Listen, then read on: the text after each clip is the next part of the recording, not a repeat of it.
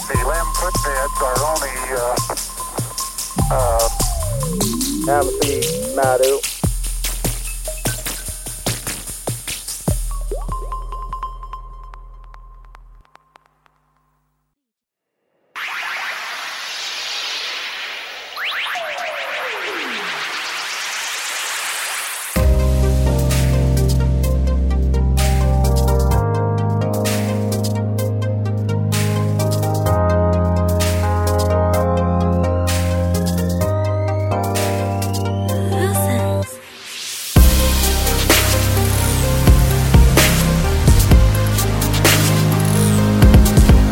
好嘞。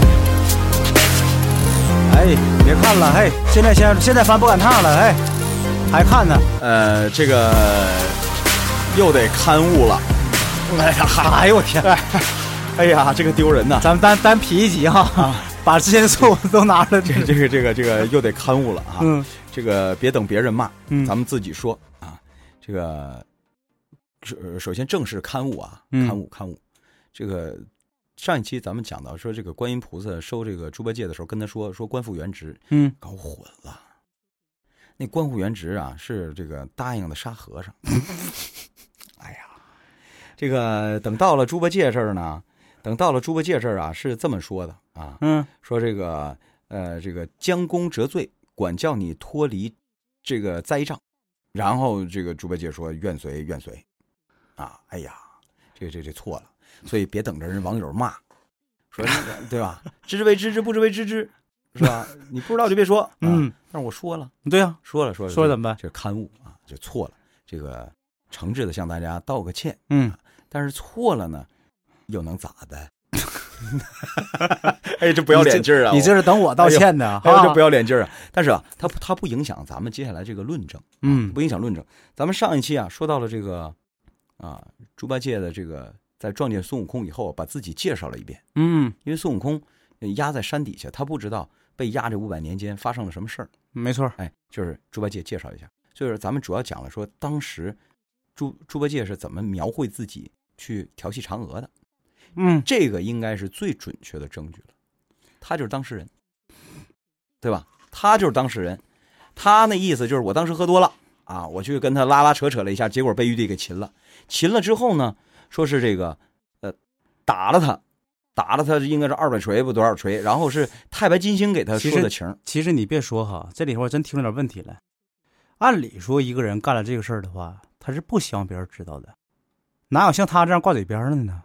那也许他脸皮厚呗，那哪是脸皮厚的事儿啊？对吧？他能不能是有那什么呢？就是意思就是说，呃，我就让你觉得我是这样人呢，有没有那种哎感觉？呃这这个吧嗯，我在网上吧也，因为咱们做这节目，咱也得做点案头工作嘛，对吧？嗯看了一下，有人就是说这猪八戒是带着任务下来的，所以他就要故意的给人一种感觉，我就是一好吃懒做，嗯，啊、这个这贪个图美色，好色的这么一个人。对，所以呢，日后呢，就是这个成为了他的这个一个保护色，嗯，也就是说，他给了别人一个既定的形象。对呀、因为你看做卧底的话，这样的话是更好的，能在、哎这个掩盖你卧底的对身份吧？对对对对嗯对对。但是问题是，这里有一事儿啊，咱们之前讲过，他可是天蓬啊，嗯天蓬天佑。嗯，对，右圣、义圣嗯这四个可是玉皇大帝身边的人。哎，如果是一好吃懒做又好色的人，他能就做到这个位置上吗？我就是这个意思呀、当官儿行，可是你那个官儿是伺候皇上的官儿，你在皇上身边好吃懒做呀？我就这个意思。你看开始的时候我就说了嘛，你看打怪的时候出工不出力，对吧？完了好吃懒做，这还不算，有啥事儿往往一推。完什么时候那个就是什么事儿的话，就是往那个自己那能能有麻烦的往外推，有功劳就往上抢。嗯如果我是唐僧的话，我也不会要这样不属下呀、所以啊，那你想想，如果他真是这样一个人的话，那观音疯了，选这么个 人。唐僧也不干呢，唐僧说干嘛呢？大姐，你给我派一个，你给我派个爷过来嘛？这不是？ 对，是他保护着我呀，还是我这一路上养着他呀？对呀、对呀、对呀、 对吗？嗯。对吧？那肯定早给打发回去了，那撵的就不能是孙悟空了。以所以嘛，我就说了，他他他把自己就是说的塑造成一个形象，有什么目的吗？我猜想啊，吴承恩呢、呃，有这么几种可能嗯来塑造这个人物的。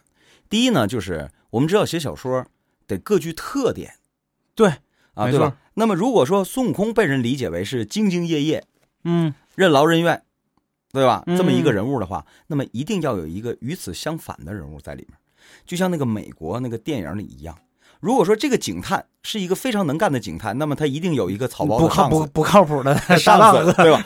总是做错误的决策，对吧？然后结结果放过真凶， 嗯，嗯，对，一定是这样的，就是有可能是从角色创造这个角度来讲，呃，产生了猪八戒这么一个形象。嗯啊另外，第二种可能呢，是很有可能他在借着这个一个形象，在讽刺着当时的某一个群体，就是说，就是你大爷的，你啊，你好吃懒做，啥也不干，啊，就会阿谀奉承，结果就做到了什么份儿上嗯啊，这是第二种可能。嗯，第三种可能是你刚才说的，有可能是为了情节的需要，这个人物只是给他他假假的这么一种给人的一个错觉，他其实是带着任务来的。嗯但是你说究竟是哪几种呢？老实讲啊，我这三种猜测，我觉得都有可能。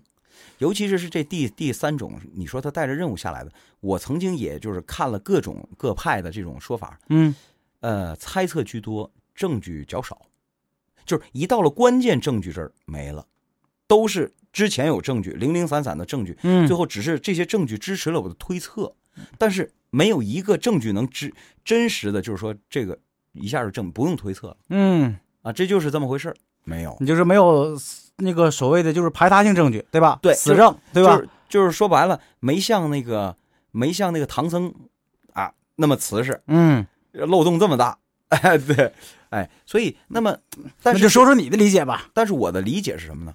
就是至少我的感觉是，猪八戒一定不是大家想象的那种好吃懒做的，呃，遇事儿就躲的人，不是，还真不是。是啊，那那他为什么表现出来这个样子呢？呃，也真是很有可能。我分析啊，第一，他搁上面约束的久了，啊，下面没说没管了，下来没手没管了，那老朱我也潇洒一把， 是吧？ 对吧？而且你从整个的这个看来，他一直是怕唐僧，但是他不怕孙悟空的。那是肯定的。你看他老拿孙悟空开涮。嗯，杀杀这个杀不尽，他可不敢拿孙悟空开涮，一直都是毕恭毕敬的，对吧？该该该称呼什么就称呼什么，嗯该怎么做怎么做，让你干嘛你干嘛。但是猪八戒一直就是你个弼马温，